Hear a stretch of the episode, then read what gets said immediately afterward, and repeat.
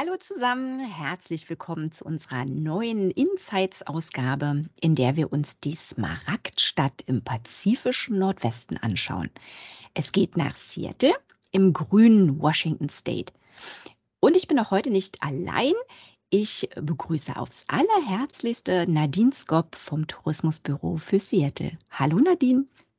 Hallo, ich freue mich dabei zu sein. Schön, dass du da bist. Ich auch.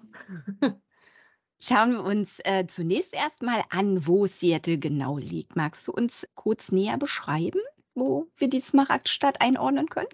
Ja, das mache ich natürlich sehr gerne. Wenn man so die USA vor sich hat, liegt Seattle in Washington State im pazifischen Nordwesten, das heißt im Nordwesten der USA. Wenn man jetzt so das mal gar nicht geografisch ausdrückt, ist es oben links in der Ecke. Ähm, umschlossen ist Washington State im Süden von Oregon. Idaho ist im Osten und äh, ja, nördlich haben wir natürlich British Columbia, Kanada mit Vancouver. Ja, ist natürlich auch vielen bekannt. Auf jeden Fall. Ja, und dann wollte ich auch gleich noch natürlich was zum Klima sagen. Wir sind ja da in der, ähm, in der Ecke der USA und also das möchte ich gleich mal mit dem Gerücht aufräumen, dass es in Seattle immer regnet, weil es kommt ja immer so dieses Gerücht, in Seattle regnet es immer. so ist es nämlich gar nicht. Wir haben eher so ein gemäßigtes Klima. Also es gibt die Sommer sind schon heiß, aber nicht übermäßig heiß. Und die Winter sind kalt, aber auch nicht total kalt, dass man jetzt minus 10 Grad hat oder so. Das eigentlich nicht. Es regnet natürlich mehr im Winter ähm, als im Sommer. Aber es ist jetzt vom Klima her absolut mild und jetzt nicht keine Extreme oder so. Das muss man auf jeden Fall mal sagen. Ist es denn so, äh, letztlich, wenn man sich diese Klimatabellen anguckt ähm, und du hast viele Regentage, ich, ich stelle mir das jetzt gerade so vor wie in Florida. Weil ich meine, wenn es üppig grün ist, die Smaragdstadt, ja, das Grüne muss ja von irgendwo herkommen. Also es Absolut. muss ja irgendwo ja. auch mhm. Niederschlag mhm. geben. Und ich kann mir einfach vorstellen, so ähnlich wie das vielleicht halt auch in Florida ist, dass man eventuell, wenn man sich diese Tage mit Niederschlag anguckt, dass es auf den ersten Blick so wirkt, als ob, aber wenn es mal halt eine Husche gibt oder sowas, dann ist ja auch nicht schlimm, weil den Rest des Tages dominiert trotzdem die Sonne und das ist angenehm. Ist es im Grunde in Seattle auch so? Ja, das kann man eigentlich so sagen. Also es ist schon so. Also natürlich regnet es ab und zu und regnet auch mehr, als es vielleicht in Arizona regnet oder so. Das ist eigentlich ganz lustig. Wir haben vor kurzem mal so Fun Facts von unseren Partnern in den USA bekommen. Und da haben die so Erhebungen gemacht, dass es äh, in sehr vielen Städten in den USA, wo es man gar nicht so denkt, viel mehr regnet als in Seattle. Ach krass. Also das fand ich irgendwie ganz lustig, ja. Und ähm, aber natürlich, du hast total recht. Klar, das Grüne, die Stadt ist ja absolut grün, die Stadt selber, die ganze Umgebung, die Natur drumherum die braucht ja Wasser und die bekommt sie ja auch. also klar, Regen gibt es schon. Genau, aber wie gesagt, es ist für einen selbst als Tourist vor Ort halt auch nicht schlimm, wenn es dann halt mal, was weiß ich, eine Stunde eine Husche gibt oder sowas. Ne? Ja, das, äh, kennen wir ja von, von Deutschland im Grunde ja auch. Auf jeden Fall. Ich wohne im Norden Deutschlands, hier regnet es auch öfter. muss man halt einen Regenschirm mitnehmen. Aber ähm, ja, wie gesagt, ist auch oft so. Man hört auch oft von Leuten, mit denen man sich unterhält, oh, wir waren ein paar Tage in Seattle und da hat kein Tropfen geregnet. Aber irgendwie ist es halt schon immer Thema. Und äh, wo, wir, wo ich gerade von diesen Fun Facts gesprochen habe, ist auch lustig, kann ich auch noch mal kurz loswerden. Die haben auch als Fun Fact uns geschrieben, dass der Pro-Kopf-Kauf von Sonnenbrillen in Seattle am höchsten ist in den USA. Ja, siehst du mal. Mhm, fand ich auch siehst sehr lustig. Habe ich gedacht, das ist auch so ein Fun Fact, den man sich mal merken kann. weil die Leute wahrscheinlich im Vorfeld gedacht haben, naja, brauche ich vielleicht nicht oder so. Ne? Alle die, die falsch informiert waren vorher. Genau, die haben sich vorher erstmal Sonnenbrillen gekauft. genau. Sunny Side of Life. So muss ja, es sein. Sehr gut, so muss es sein. Ja, sehr schön. Naja, und äh, falls ihr euch jetzt auch fragt, äh, wie kommt man denn überhaupt nach Seattle, kann ich dazu natürlich auch noch mal kurz was sagen. Also wir haben aus Deutschland natürlich auch Direktflüge ähm, mit der Condor und Lufthansa, aber ihr könnt natürlich auch von überall ähm, anreisen mit Umsteigen. Ähm, man kommt super gut nach Seattle. Ähm, der SeaTac, der Flughafen, ist im pazifischen Nordwesten der größte Flughafen und auch der achtgrößte der USA. Wow. Und da kommen so viele Maschinen an und das sind sehr gute Verbindungen. Also das kann man auf jeden Fall sagen. Also Anreise ist super und auch viele fragen sich ja, oh Gott, und wie komme ich dann in die Stadt? Meistens sind die Flughäfen ja so weit außerhalb. Man kann mit dem Link Light Rail, das ist der öffentliche Verkehrsmittel in Seattle, in circa einer halben Stunde, ich glaube maximal 35 Minuten, fährt der in die Stadt fahren direkt. Und ähm, ja, für 3,50 Dollar. Also ist jetzt auch nicht äh, sehr erschwinglich auf jeden Fall. Dann ist man direkt in der Innenstadt. Also sehr die Anbindung ist auf jeden Fall sehr gut. Traumhaft. Und wo du gerade davon gesprochen hattest, dass doch recht viele internationale Flüge landen, ist es aber trotzdem so, dass die Immigration gut geht? Ja, die haben das jetzt witzigerweise, gut, dass du es sagst, auch optimiert. Und zwar letztes Jahr, also 2021, wurde die Ankunftshalle nochmal komplett neu gemacht. Oh. Ähm, ist jetzt absolut modernisiert worden, sodass die Einreise und alles ähm, sehr viel schneller gehen soll und hochmodern. Sehr gutes gehört, auf jeden Fall gutes Feedback bekommen. Sehr schön. Das klingt fantastisch.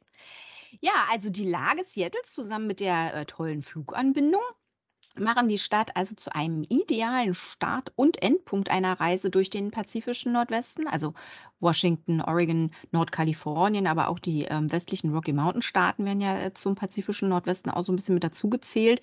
Damit ist es halt auch super für, für Kanada-Reisen ne, als Start- und Endpunkt, für Alaska-Kreuzfahrten und ähnliches. Also im Grunde ist Seattle damit auch echt gut kombinierbar, nicht? Ja, absolut. Also das muss man auf jeden Fall sagen. Seattle ist jetzt keine Stadt, wo man sagt, oh, ich mache jetzt einfach einen City-Trip nach äh, Seattle und fliege wieder zurück. Also es ist schon eine Stadt, ähm, die man super gut mit einer Rundreise kombinieren kann. Und das machen natürlich auch sehr viele. Es ist ein toller Start- oder Endpunkt. Es wäre auf jeden Fall gut, immer so zwei, drei Tage einzuplanen, um die Highlights und alles mitzubekommen. Also so zwei bis drei Nächte würde ich schon einplanen und dann kann man es super gut kombinieren. Also wie du es auch gerade schon gesagt hast, auf jeden Fall mit Oregon ist eine tolle Kombi es kommt immer darauf an, wie viel Zeit man hat. Man kann es natürlich dann auch noch mal weiter südlich mit Kalifornien verbinden, aber ähm, ansonsten natürlich auch äh, mit Kanada, mit Vancouver zum Beispiel. Das machen auch sehr viele. Seattle ist auch eine Haltestelle sozusagen für den Amtrak, also der, ähm, der Zug in den USA. Ist auch eine Stimmt. tolle Verbindung von Seattle nach äh, Vancouver, genau. Ich glaube, zweieinhalb Stunden oder so fährt der. Und ähm, da hat man auch eine tolle, tolle Aussicht, wenn man da im Zug sitzt. Also es ist auch eine tolle Landschaft, wenn man da lang fährt. Das ähm, ich. Und es ist auch gar kein Problem. Also ja, man kann Seattle wirklich wunderbar kombinieren, einfach mit der ganzen Umgebung. Und dann natürlich auch Washington State als Staat. Da kann man auch so viel entdecken, dass man im Staat selber auch ein bisschen Zeit einplanen sollte. Super. Das klingt prima. Schauen wir uns jetzt erstmal ein bisschen in der Stadt selbst um. Hier gibt es ja sehr, sehr viele und auch wirklich ziemlich einzigartige Sachen zu entdecken, ne? Ja, Seattle hat auf jeden Fall viele Sehenswürdigkeiten. Also was man in dem Zusammenhang nochmal sagen kann, Seattle ist einfach auch sehr gut zu Fuß zu erlaufen. Also eine sehr gut fußläufige Stadt. Also die meisten Attraktionen kann man zu Fuß erkunden. Das heißt, man braucht auch kein Auto in der Stadt. Das wäre vielleicht auch nochmal gut zu sagen, dass man daran denkt, dass man den Mietwagen erst nimmt, wenn man weiterfährt ähm, und nicht schon den Mietwagen in der Stadt hat, weil das braucht man eigentlich auch nicht. Die meisten Attraktionen sind wirklich nah beieinander. Also ich fange mal mit dem Seattle Center an. Und zwar, das Areal wurde für die Weltausstellung 62 gebaut. Und da befinden sich einige wirklich tolle Museen, ähm, tolle Restaurants und natürlich das Wahrzeichen der Stadt, die Space Needle. Genau. Ähm, da muss ich ja immer sagen, die Leute, die es jetzt hören, die ähm, Grey's Anatomy-Fans sind, die sollten sich angesprochen fühlen, weil ganz am Anfang der Serie wird ja immer im Einspieler die Space Needle gezeigt, aber die Serie in Seattle spielt. genau, die Space Needle ist ja eine Aussichtsplattform, also da kann man hochfahren, ist 184 Meter hoch und also ich, ich sage immer, wenn man Seattle ist, muss man es auf jeden Fall machen. Man hat da eine wunderbare Aussicht, wenn das Wetter gut ist, sieht man sogar den Mount Rainier, den höchsten Berg des Bundesstaates. Soweit kann man schauen. Hat einen wunderbaren Blick über den Hafen. Seattle ist ja eine Hafenstadt, liegt direkt am Puget Sound. Das ist schon toll, die ganzen vorgelagerten Inseln, die man wirklich von da aus sehen kann. Also lohnt sich. Und die haben ja. 2018 haben sie den nochmal neu renoviert und haben komplett, also einmal drumherum sozusagen, alles Glasfassaden gemacht. Das heißt, alles aus Glas und ein Glasboden, der rotiert auch. Ähm, uh nicht jetzt total schnell, also ist nicht, so ist nicht. Aber ich glaube, einmal in der Runde ist dann in einer Stunde oder so. Aber das ist schon toll, wenn man da oben dann ähm, ist und dann hat man unten den Glasboden und mein neues Lieblingswort, Instagrammable wäre das. weil da die ganzen Leute da Handstand und Co. auf dem rotierenden Glasboden machen. Das ist auf jeden Fall, also ist auf jeden Fall ein Highlight und äh, würde ich sagen, ein Must-See in Seattle. Auf jeden Fall, denke ich, eine schöne erste Sehenswürdigkeit, die man sich anguckt, um halt so einen Überblick und ein Gefühl auch für die Stadt zu bekommen. Und wie du das beschreibst, dass man auch die vorgelagerten Inseln sehen kann, das klingt ja wirklich traumhaft. Ja, ist wirklich, wirklich traumhaft schön und würde ich auf jeden Fall empfehlen. Und wenn man da ähm, im Seattle Center, also auf dem Areal sozusagen ist, ähm, hat man auch noch so viele andere tolle äh, Museen und äh, Sehenswürdigkeiten, die man sich anschauen kann. Also ich wollte ja nur noch zwei nennen also genau neben der Space Needle eigentlich ist das Chihuli Garden and Glass Museum. Und das ist natürlich immer schwer zu beschreiben, wenn man die Bilder jetzt nicht sieht, weil, also es ist immer so, dass Leute sagen, ach, ein Glasmuseum, das ist ja toll. Hm, so, ne? Aber ich muss echt sagen, das gehört zu meinen Highlights in Seattle, weil das ist so ein tolles Museum. Es ist halt, ähm, das besteht aus acht verschiedenen Galerien und ein toller Garten. Und das ist alles Glaskunst von dem Glaskünstler Dave Shuhuli. Und es ist wirklich traumhaft. Also, das kann man schlecht beschreiben, glaube ich, weil man es echt gesehen haben muss. Aber wenn man da ist, lohnt sich auf jeden Fall. Da sollte man nicht denken, ach, das ist nur einfach Glas. nee, definitiv. Also eine Kollegin war auch schon dort, war unfassbar begeistert. Wenn man so versucht, sich das vorzustellen, es gibt gläserne Gebilde an der Decke, die aussehen wie Blumen in verschiedensten Größen und in verschiedenen Orange, Gelb und Rottönen im Grunde gestaltete äh, Blumen, die ineinander greifen. Das ist einfach fürs Auge schon total Ja, schön. absolut. Ganz tolle Farben auch, ne? Also ganz, ganz tolle Farben und wirklich ganz tolle Kunst irgendwie. Also Sachen, wo du Ja. denkst, wow, und das ist aus Glas. Also auch der Garten. Wenn man den Bild, so ein Bild von einem Garten sieht, denkt man, oh, das sind alles Pflanzen. Aber das sind ta- tatsächlich natürlich Pflanzen dazwischen, aber sehr viele Sachen einfach aus Glas in diesem Garten. Wunder, Also, wunderschön. Also ja. die, die, als ich die Bilder von meiner Kollegin und ich habe, wie gesagt, auch schon so viele andere gehört, die, die da gewesen sind, die gesagt haben, hätte man am Anfang überhaupt gar nicht gedacht, aber es ist wirklich traumhaft schön. Und Dale Hulis Werke findet man auch an anderen Orten Amerikas. Wer zum Beispiel mal im äh, Bellagio in Las Vegas gewesen ist, da findet sich auch eine große Installation von ihm, auch direkt an der Decke, was Stimmt, auch so ein bisschen mit dem, was wir gerade beschrieben Mhm. hatten, äh, so, so ein bisschen vergleichbar ist. Also wer, wer, wer das schon mal gesehen hatte, fällt dir so Ich auf die dachte, Schnelle. in, ich dachte, in Florida ist auch noch irgendein Museum von ihm. Stimmt. ich. Ist das nicht in St. Petersburg, Clearwater? Ich bin mir aber nicht ganz sicher. Ich möchte nichts Falsches sagen. Hast völlig recht, genau. In St. Pete Clearwater. Genau. Ich frage mich da tatsächlich immer, wenn ich das sehe, wer macht das sauber? Ja, genau. Das ist wohl wahr. Man sich das Das vorstellt. möchte man eigentlich nicht. Nee, genau. Also das ist, äh, ja, ich glaube, da bist du auch eine Weile beschäftigt. Aber brauchst du hast du bei dem einen aufgehört, kannst du wieder anfangen von vorne. st- Und vor allem auch sehr vorsichtig, weil das ist ja auch sehr, sehr wertvoll. Genau, genau. Da kannst du nicht einfach mal hier so fix mit dem Staubwedel durch. Nee, nee, auf keinen Fall. Aber das Aber wird ja. deren Geheimnis bleiben. Definitiv schön erfahren. ist es, sollte man sich definitiv nicht entgehen lassen. Und auch dieser, dieser Blick, der ist ja auch ganz berühmt von, von dieser, ich weiß nicht, ob es die Eingangshalle ist, aber praktisch von unten durch dieses gläserne Dach ja, und dann zum, zur Space Needle. zur? Space Needle durch Genau, die Blumen. Also das, Mhm. ja, Wenn man im. Garten steht, kann man ganz tolle Bilder von der Space, wenn sich auch, da muss man sich ein bisschen auf den Boden legen, gefühlt, aber äh, von unten kann man da sehr tolle Bilder machen. schön, schön, schön. Ja, das ist ganz schön. Und direkt, ähm, direkt neben dem Chihuli Garden and Glass Museum ist auch das sogenannte MoPop, das Museum of Pop Culture. Das ist auch wirklich äh, großartig. Also Seattle ist ja sehr bekannt durch die Grunge-Musik. Es ist ja so die, äh, der Geburtsort der Grunge-Musik. Und Seattle ist sowieso sehr viel mit Musik und ist ein sehr wichtiges Thema. Und dieses Museum widmet sich quasi der Musik und der Popkultur. Also es gibt ja so berühmte, also die meisten kennen sie jedenfalls Nirvana, Jimi Hendrix. Und in dem Fall. Museum ist, ja, da ist auf jeden Fall das immer, das ist eine Nirvana-Ausstellung. Die haben so, was ich in dem Museum ganz lustig finde, es ist ja sowieso in den USA immer sehr interaktiv. Das ist ja, machen die Amerikaner ja immer toll.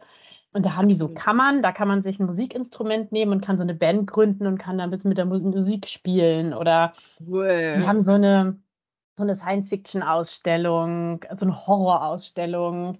Also es ist alles so, ähm, aber toll gemacht und ganz witzig. Und da kann man auch schon ein bisschen, kann man schon so ein paar Stunden verbringen. Und wie gesagt, sehr, sehr interaktiv. Dann läuft da laut Musik und also das ist schon ganz cool. Also viel zum Thema Musik und die haben auch Ausstellungen, die sich ab und zu mal ändern. Ich glaube, jetzt vor kurzem war eine Jimi Hendrix-Ausstellung. Also ja, das ist auch ein Museum, wo ich sage, das ist auch nichts normales Museum, ein bisschen langweilig, sondern wirklich ein cooles Museum, das man mal ein bisschen äh, rausstellen kann. Man muss wirklich mal vorsichtig sein, finde ich, ähm, mit dieser deutschen Erwartung an das Wort Museum. Eigentlich ist es ja wie so eine Attraktion, würde man vielleicht. Ja, äh, absolut. Allein das Gebäude ist total außergewöhnlich. Es ist nicht nur so ein Kasten, sondern das ist auch total alles so ein bisschen verzogen und bunt und also Stimmt, ist das schon, scha ähm, da changieren so die, die Farben so ein bisschen, ne? Das ist Ja, so Pink genau. und Orange Mhm. und so, ne? Genau, also das ist, das ist schon echt witzig. Und das ist, Ja, also das lohnt sich auf jeden Fall, sage ich auch mal, wenn man da sowieso bei diesem Seattle Center ist, dass man das auf jeden Fall mitnimmt. Und ähm, wie gesagt, dieses Seattle Center ist nicht direkt Downtown, aber von der Innenstadt läuft man so 20 äh, Minuten ungefähr zu diesem Areal. Es gibt aber auch eine Verbindung mit der Monorail. Und zwar, das ist so eine Hochbahn. Da ist man in zwei, drei Minuten in der Innenstadt und das kostet irgendwie ein, zwei Dollar oder so. Also das ist auf jeden Fall auch super. Ja. Und direkt in der Stadt ist natürlich ein Highlight, was ich auf jeden Fall erwähnen möchte, ist da der Pike Place Market. Das ist ein alter Bauernmarkt, ähm, so der älteste in den USA. Der ist das ganze Jahr geöffnet, außer an einem Tag. Und da sind, ja, sind über 200 Stände und das ist so ein Markt, da gibt es auch alles, also von frischen Blumen zu, ja, alle möglichen, ähm, also Essen, Trinken, kleine Andenkengeschäfte, Stände. Und so ein Highlight sind da die Fischhändler, die da den Fisch durch die Gegend schmeißen. Also auch schön was für die Touristen. Das ist auf jeden Fall ganz witzig. Und das ist auf jeden Fall sehr, sehr sehenswert. Und es gibt da auch verschiedene Touren, die man machen kann, so Food-Touren, das ist super, um ein bisschen was über den Markt zu hören. Und da ist auch gleich in der Nähe vom Pike Days Market, äh, direkt am Pike Days Market eigentlich, ist diese Gumwall. Ich weiß nicht, ähm, schon mal jemand, klingt ein bisschen eklig, aber es ist total lustig. Das ist eine Wand, die ist direkt gegenüber von so einem Theater. Und das ist dadurch entstanden, dass die Leute vom Theater ihre, ihre Kaugummi rausnehmen mussten und dann haben sie es einfach gegen die Wand gefeuert. Und diese Wand ist halt voll mit Kaugummis. Das klingt echt ein bisschen eklig. Aber man muss sich so eine ganz bunte Wand vorstellen. Die wird jetzt sehr gerne als Fotomotiv genommen für Hochzeiten und so, wenn dann steht eine Braut in ihrem weißen Kleid vor dieser bunten Wand. Und das sieht eigentlich cool aus, wenn man nicht genau weiß, was es ist. Ist auch nicht so schlimm. Also das finde ich irgendwie ganz witzig. Und direkt am Pike Place Market, das ist natürlich für die Starbucks-Jünger unter uns, ähm, der erste Starbucks ähm, ist in Seattle, weil Seattle aus, also Starbucks kommt aus Seattle. Ähm, und der ist direkt beim Pike Place Market. Und da kann ich nur als guten Tipp mit auf den Weg geben, seid früh da. wenn man sich da einen Starbucks-Kaffee holen möchte oder eine Tasse kaufen, wenn man eine sammelt, so wie ich, sollte man früh da sein, sonst kann man da echt eine lange Schlange erwarten. Oh, das also glaube ich. Aber der Jetlag hilft uns ja dabei, wenn wir ja, in definitiv. Seattle, wenn wir Seattle ankommen und dann sozusagen der Koffein-Jeeper kommt dann also erstmal ab zu Starbucks, zum, zum allerersten Starbucks. Ja, das super, ist super Tipp. Ja, auf jeden Fall. Also das ist äh, auf jeden Fall so ein, der Pie Market ist echt super und empfehle ich auch jedem. Und wenn man beim Pie Market ist, dann ist man auch gar nicht so weit vom Wasser entfernt. Und da ist die, äh, die Waterfront, so diese, das Hafenviertel, ich nenne das immer so Flaniermeile, ist nicht weit entfernt. Da geht man nur ein paar Stufen runter und ist direkt dann da, muss einmal über die Straße und ist an der Waterfront. Und da fahren natürlich die ganzen Kreuzfahrtschiffe ab. Da sind ähm, ja so Wassertaxis und da kann man ähm, mit der Fähre zu den vorgelagerten Inseln fahren. An dem Pier sind verschiedene Restaurants, Fischrestaurants, ähm, Souvenirshops, ein großes Riesenrad, was auf jeden Fall auch toll ist. Da hat man auch mal einen großen Blick über den, den ganzen Hafen. Also die ganze Waterfront würde ich auch als ähm, Sehenswürdigkeit auf jeden Fall mit nennen. Das sollte man auf jeden Fall mal machen. Da ein bisschen langschlendern, so eine Stunde, eine Stunde läuft man, glaube ich, wenn die ganze Waterfront entlang läuft. Schön. Ja, also es gibt doch sehr, sehr viel mehr natürlich, aber das wird euch auch ein bisschen in den Rahmen sprengen, hier alles zu erzählen. Aber ähm, ja, es gibt auf jeden Fall einiges zu sehen und zu entdecken in der Stadt. Definitiv. Ja, genau. Und wenn man jetzt mal an der Waterfront war und sich da so ein bisschen, ein bisschen lang geschlendert ist, ist auch gar nicht weit entfernt das Historic District, also der Pioneer Square. Und zwar, das ist der ähm, historische Teil ähm, von Seattle. Da sieht man noch mal ein bisschen die Stadt aus einem anderen Blickwinkel. Ähm, das ist so ein bisschen der Geburtsort der Stadt. Also da, da ist die Stadt sozusagen errichtet worden. Und da stehen ganz viele ähm, tolle, auch ältere Gebäude. Das ist schon vom Flair her auch sehr schön. Es gibt so einen ganz tollen Platz dort, wo so ein großer Pfahl auch steht, so ein Totempfahl. Und da ist es auf jeden Fall, also sehr lohnenswert, da ein bisschen rumzuschlendern. Da kann man auch ein bisschen so, wenn man durch die Straßen läuft, hat man auch so kleine Cafés und kleine Ateliers und Boutiquen und auch noch so ein kleines, tolles Museum, was man sich da angucken kann, wo es ein bisschen um die Stadt geht. Also Schön. das ist auf jeden Fall ein Stadtteil, den man, also es gibt viele tolle Stadtteile in Seattle, das muss man dazu sagen. Es gibt viele verschiedene Stadtteile, die man äh, erkunden kann, die sich auch lohnen zu erkunden, aber Pioneer Square gehört auf jeden Fall auch dazu und ist nicht weit von der Waterfront entfernt. Schön, schön, schön. Und das ist auch so ein bisschen mit Kopfsteinpflastergässchen und Backsteinfassaden, ne? oder? Genau, ganz genau. Also ein bisschen, also ganz anders einfach als so richtig Downtown. Also es ist schon wieder eine ganz andere Seite eigentlich der Stadt. Niedlich. Sehr, sehr schön. Ja, wow. Also man merkt, man sollte definitiv nicht zu wenig Zeit für Seattle einplanen. Tatsächlich haben Nadine und ich einen sehr schönen Stadtspaziergang äh, durch Seattle zum Nachlesen vorbereitet, wo man sich so ein bisschen selbstgeführt durch die Smaragdstadt bewegen kann und eben die angesprochenen, aber auch noch weitere ähm, Highlights der Stadt auf einem schönen Spaziergang erkunden kann. Ja, Thema viel zu sehen. Ähm, insbesondere wenn man auf seiner Rundreise nicht mehr zu Seattle zurückkehrt, dann sollte man definitiv seinen Aufenthalt nicht zu knapp wählen.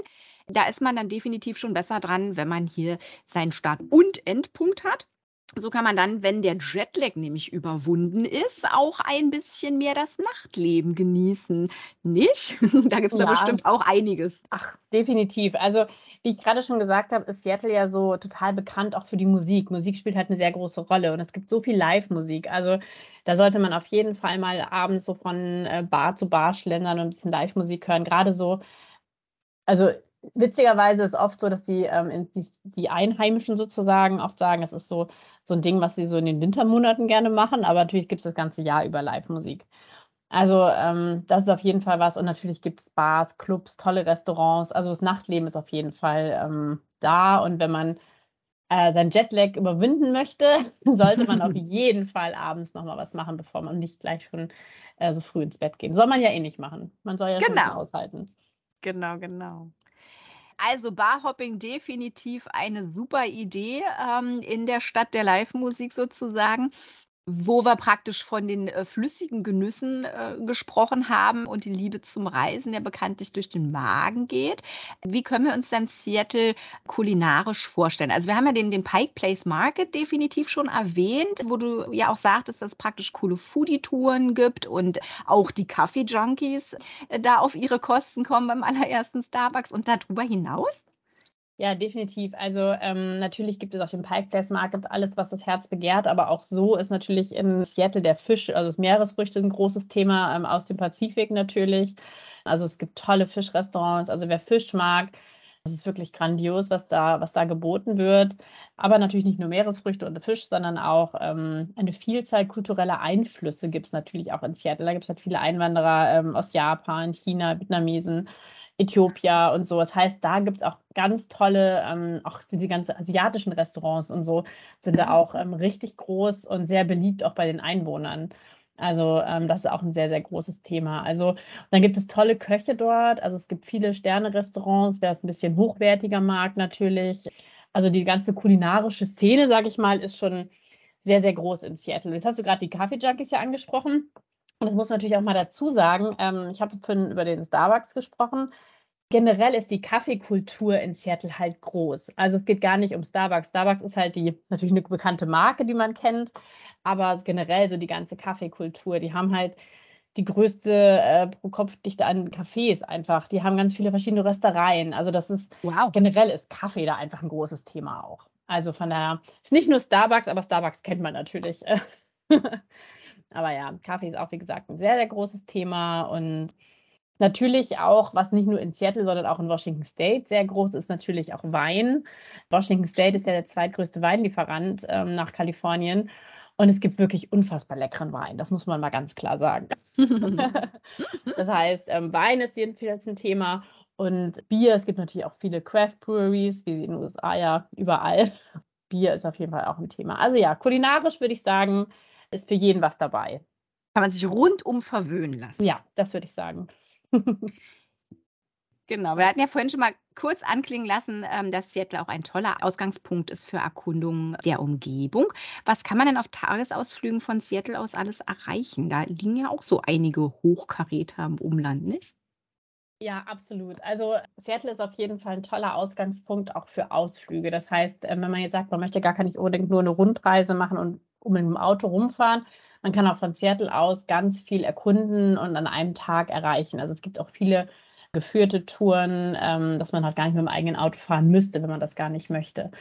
Ja, es gibt super viel in der Umgebung. Also wie schon gesagt, Seattle ist ja, wir haben ja gesagt, Smaragdstadt, ist ja auch so eine grüne Stadt. Das heißt, um Seattle herum, die Natur ist einfach wunderbar. Und wirklich in, in der direkten Umgebung, also direkt in Washington State auch, gibt es drei Nationalparks die alle von Seattle aus sehr, sehr gut zu erreichen sind und andere verschiedene Ausflugspunkte. Ich würde jetzt mal so, ich würde sagen mal so fünf vorstellen.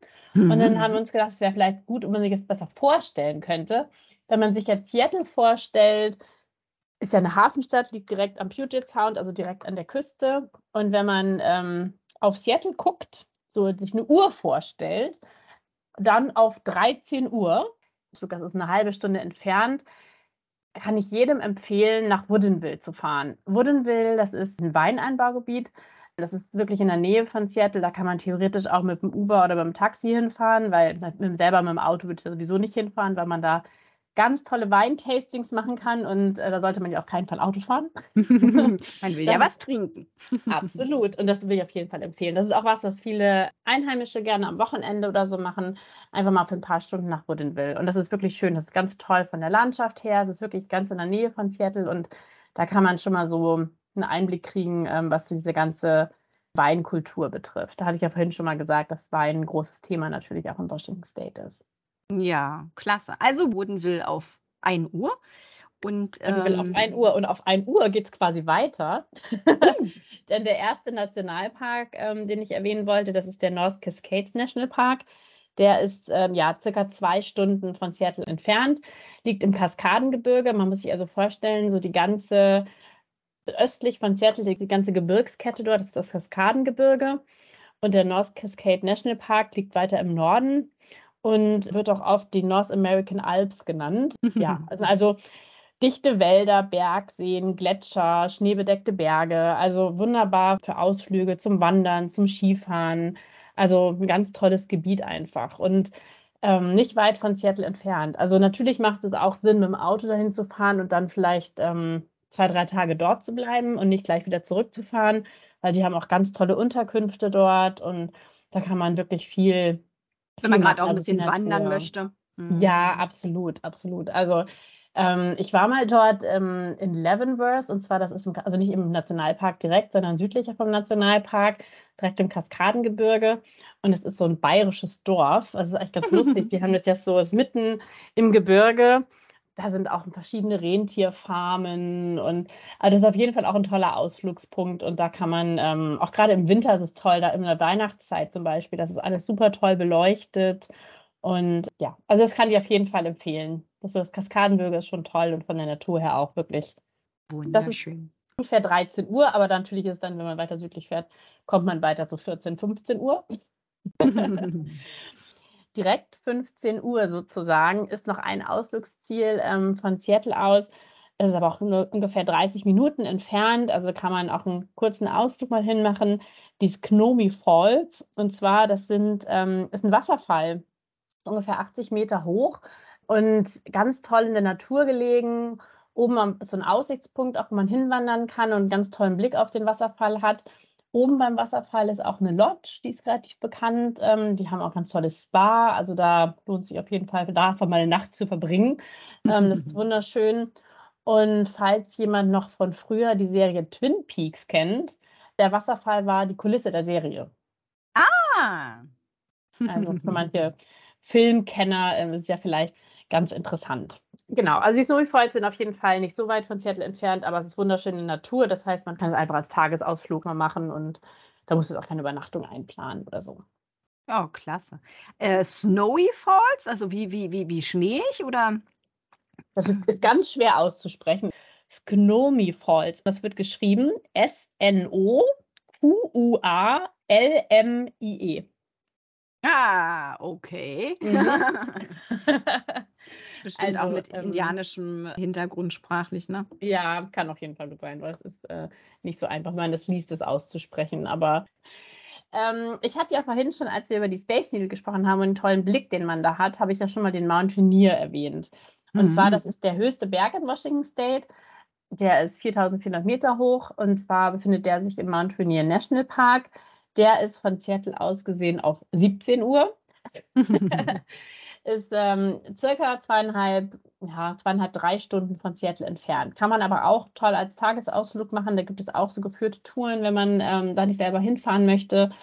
Auf jeden Fall sehr zu empfehlen, dahin zu fahren, weil es wirklich von der Natur auch wunderschön ist. Ähm, tolle ähm, Bergwiesen, alte Wälder. Ähm, also wirklich ähm, schon zum Wandern einfach perfekt.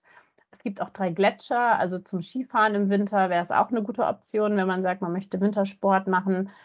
In der Nähe von Mount Rainier gibt es auch viele Unterkünfte. Das heißt, man kann natürlich dann auch ähm, nicht als Tagesausflug machen, sondern wirklich bei einer Rundreise mit einbauen. Von da aus kann man auch sehr gut dann weiter gen Süden fahren, Richtung Oregon zum Beispiel und kommt dann noch am Mount St. Helens vorbei, dem Vulkan, ähm, der auch natürlich sehr, sehr sehenswert ist. Also ähm, ja, also Mount Rainier ist auf jeden Fall was, wenn man in Washington State unterwegs ist, was man sich auf jeden Fall anschauen sollte. Und wenn man ein bisschen ja, naturbegeistert ist und auch gerne wandert, ist es auf jeden Fall sehr, sehr schön von der Natur her. Super. genau. Es gibt natürlich noch viel mehr zu entdecken in Washington State und auch nicht so weit von Seattle entfernt, aber um einfach nur mal so die Highlights zu nennen, viele kennen das vielleicht auch ähm, vom Hörensagen, aber die Olympic Peninsula, also die Olympische Halbinsel, ist ja gleich an Seattle sozusagen. Ich würde jetzt sagen, es ist so ungefähr 22 Uhr, wenn man auf Seattle schaut, um da so eine Vorstellung zu bekommen. Also die Olympische Halbinsel ist einfach wirklich ein Traum. Also von der Natur her einfach wunderschön. Und da gibt es den Olympic National Park, das ist dann der dritte Nationalpark von den dreien, die ich am Anfang erwähnt habe.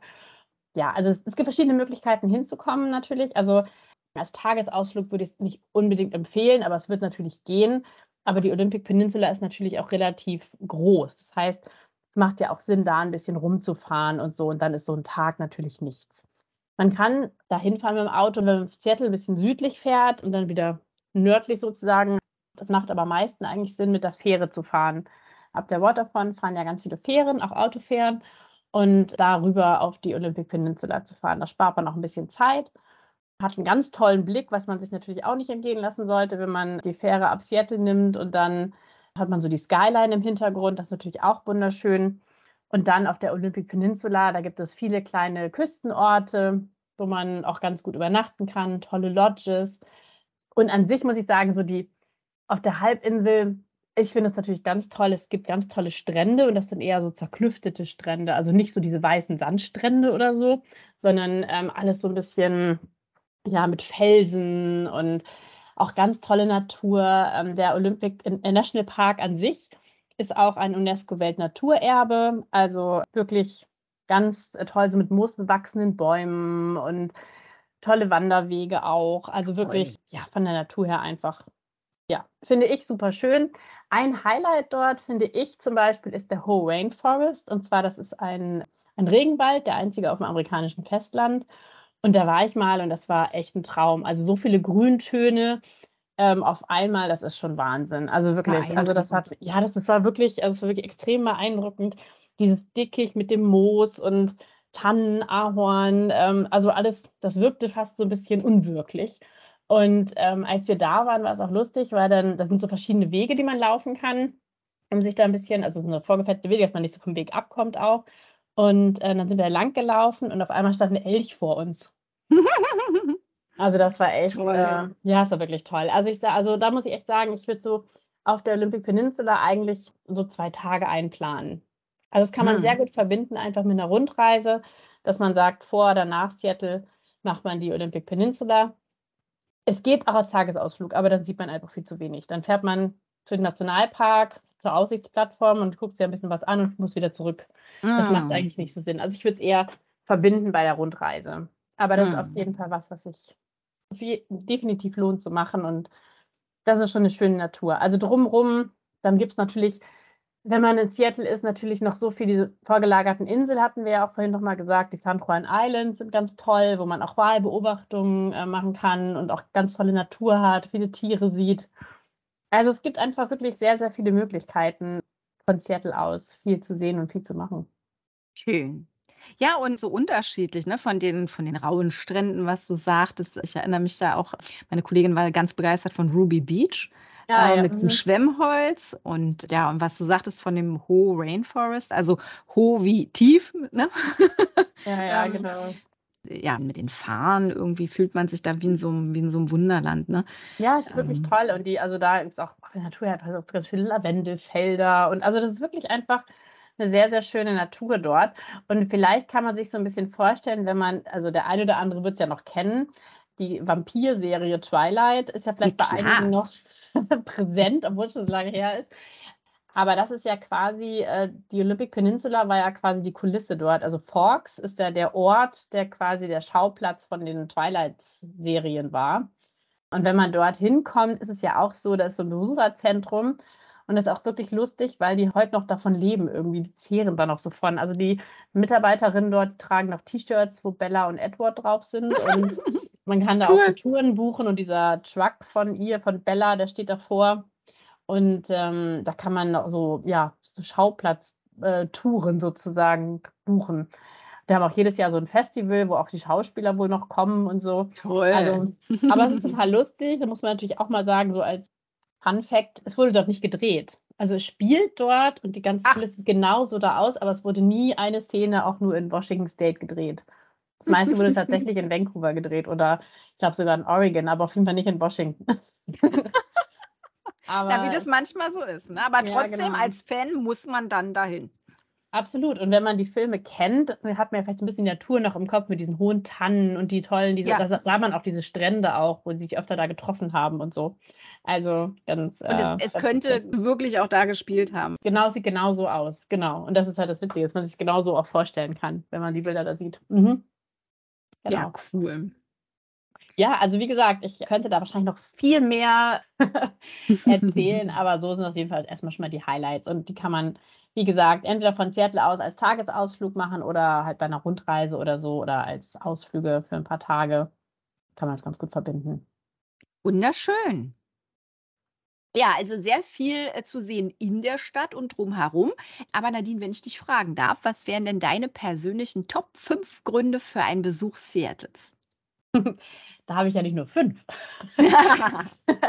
ja, das ist schon, also ich will keine bestimmten Sehenswürdigkeiten, glaube ich, nennen, weil die sind natürlich toll. Es, ein Grund ist natürlich, dass es so viele tolle Sehenswürdigkeiten auf einen Fleck gibt und es alles so gut zu erkunden ist zu Fuß und dass man alles schnell sieht, dass man nicht weit fahren muss und dass alles so nah beieinander ist. Ich finde, das ist schon ein toller Grund, um die Stadt zu besuchen, weil es natürlich viel gibt, was man ja auf Anhieb sozusagen sieht.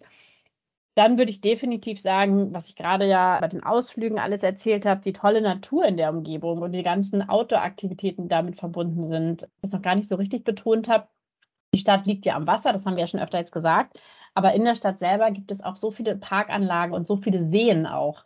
Also der Lake Union ist ja mitten in der Stadt und da kann man Kajak fahren und die machen das Stand-up-Paddling. Und also es gibt wirklich auch in der Stadt selber wird einfach sehr viel Outdoor-Sport gemacht und dieses ganze, diese ganzen Outdoor-Aktivitäten und so, weil und es ist alles so grün und das ist, glaube ich, äh, finde ich auch ein Grund, um dahin zu fahren, würde ich sagen. Also ich würde, würde ich einen als Punkt in der in meine fünf Gründe mit aufnehmen. Dann ja, auf jeden Fall dieses ist ja Seattle ist ja auch so eine sehr liberale, sehr junge Stadt, sehr hip, so, ne, modern, die Musik, also die Musik spielt ein großes Thema, also dieses ganze Flair, was dort ist. Und dann hat man natürlich auch sehr viele junge Leute, weil es gibt dort, ja, viele Firmen sind da ansässig, ähm, also Amazon und ähm, Google, Starbucks, Boeing, also natürlich auch sehr viele, das heißt auch sehr viele auch sehr viele Start-up-Unternehmen und so. Das heißt, es sind sehr viele junge Leute, es ist eine sehr junge Stadt. Ich glaube, das ist auch irgendwie ganz, äh, ganz reizvoll irgendwie, dass man ja sagen kann, das ist das Flair in der Stadt einfach. Ne? Dann natürlich, was wir noch gar nicht erwähnt haben, was ich aber auch finde, was ein toller Grund ist, für Sportfans. Weil die Stadt ist natürlich, die hat so eine große Sportszene also es gibt einfach so viele großartige Sportmannschaften dort. Also zum Beispiel von der NFL die Seahawks, ähm, American Football. Stimmt. Dann haben die ein neues Eishockey-Team, die Seattle Kraken seit letztem Jahr erst. Es gibt Basketball, Baseball, also Bas Frauenbasketballmannschaften. Dann Baseball, also einiges. Ne? Also alle diese Sport, wenn man, also es ist ja auch mal ein tolles Erlebnis, wenn man in der Stadt ist und dort so ein Sportevent stattfindet. Ja. Die Atmosphäre dort. Man muss gar nicht ein großer Fan jetzt von Baseball sein, aber trotzdem macht es halt spaßiges Baseballspiel anzugucken, würde ich sagen. Also ja. einfach so, ne? Definitiv. Das ist auf jeden Fall ein absolutes Erlebnis. Ja. Das denke ich, das denke ich auch. Das sollte man unbedingt mal gemacht haben. Schön zu wissen, dass es so viele Profisportmannschaften gibt in Seattle, dass sich da und verschiedene.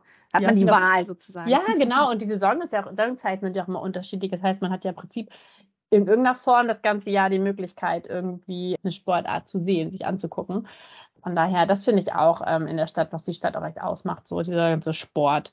Und dann natürlich dieses ganze kulinarische, ne? Also was wir auch schon gesagt haben, tolles Seafood, tolle Möglichkeiten, essen zu gehen, Craft Beer, Wine und also diese ganze, die ganze Kaffeekultur, diese ganze Kulinarik und so, das muss ich auch sagen, ist auch so ein Punkt, so ein Grund, um die Stadt zu besuchen.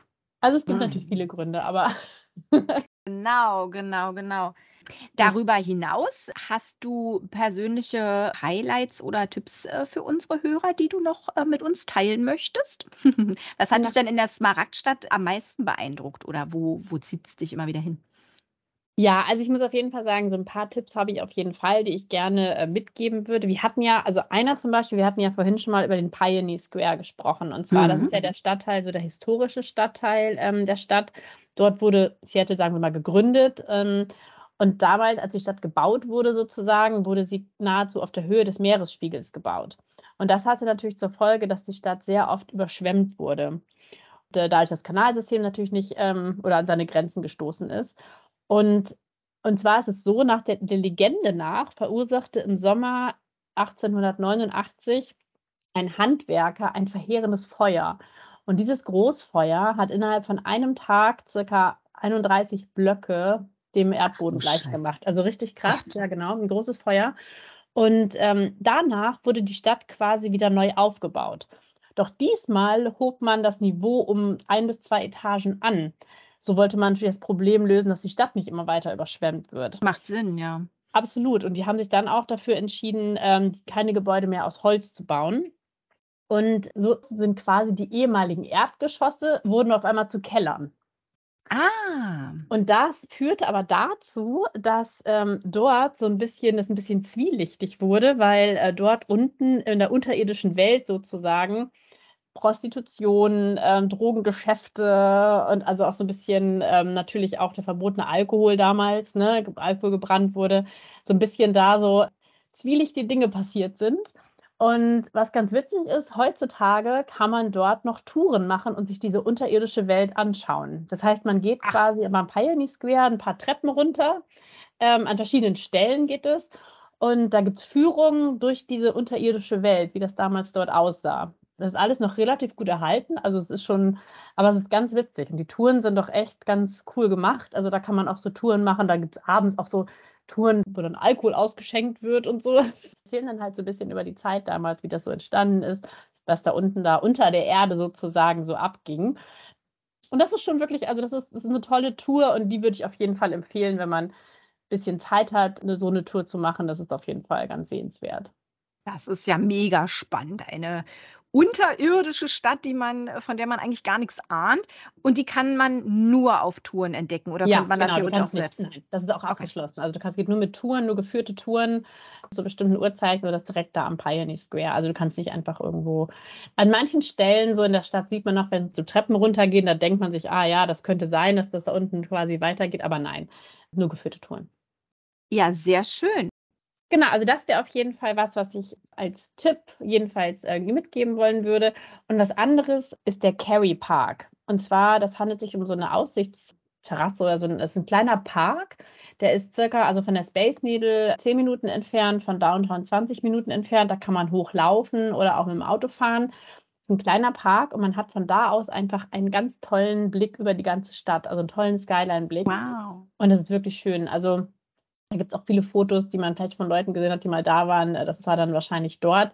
Da kann man auch kostenlos parken. Das ist ein kleiner, kleiner, also wirklich sehr, sehr, sehr kleiner Park, aber hat dort einfach einen tollen Blick über die ganze Stadt. Und bei klarer Sicht sieht man auch den Mount Rainier im Hintergrund. Also das ist auf jeden Fall was, was ich auf jeden Fall auch empfehlen würde, mal zu machen, wenn man da ist. Und das Wetter gut ist natürlich.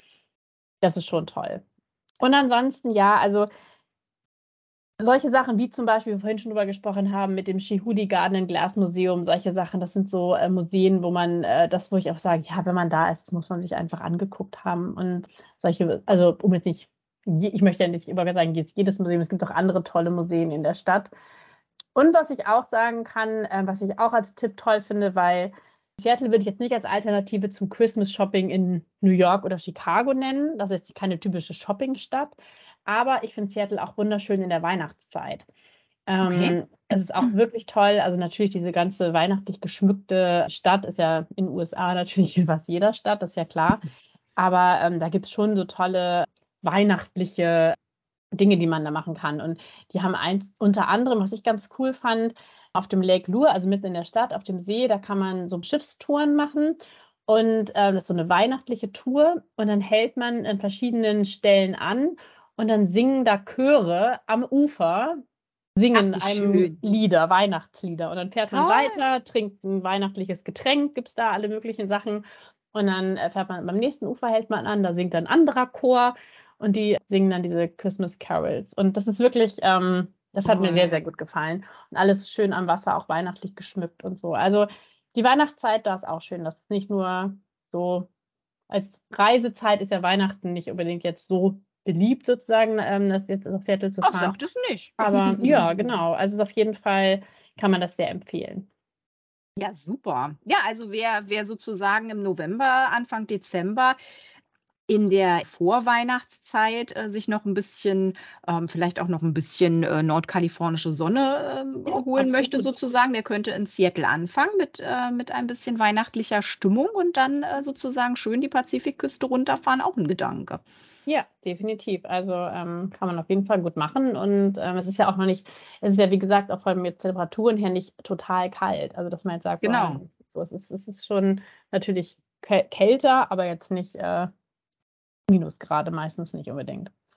Ja, ja, was du vorhin auch schon sagtest, dass es nicht irre kalt wird im Winter, das ist ja, das ist ja auch schön zu wissen. Genau. Ja, auf jeden Fall, auf jeden Fall. Ja, sehr schön, sehr schön. Vielen lieben Dank für deine Tipps. Es klingt alles wunderbar. Und tatsächlich können unsere Hörer auch einige davon bei uns buchen zum Beispiel den Ausflug ins Weinland mit den wunderschönen 80 Meter hohen Wasserfällen. Äh, diesen Tagesausflug kann man bei uns buchen. Man kann die Tour buchen durch die unterirdische Stadt vom Pioneer Square Historic District. Eine traumhafte Bootstour durch den Hafen oder eine Tour zum Mount Rainier, eine Führung durch den Pike Place Market, vielleicht sogar mit einem berühmten Koch oder eine Geistertour durch Seattle.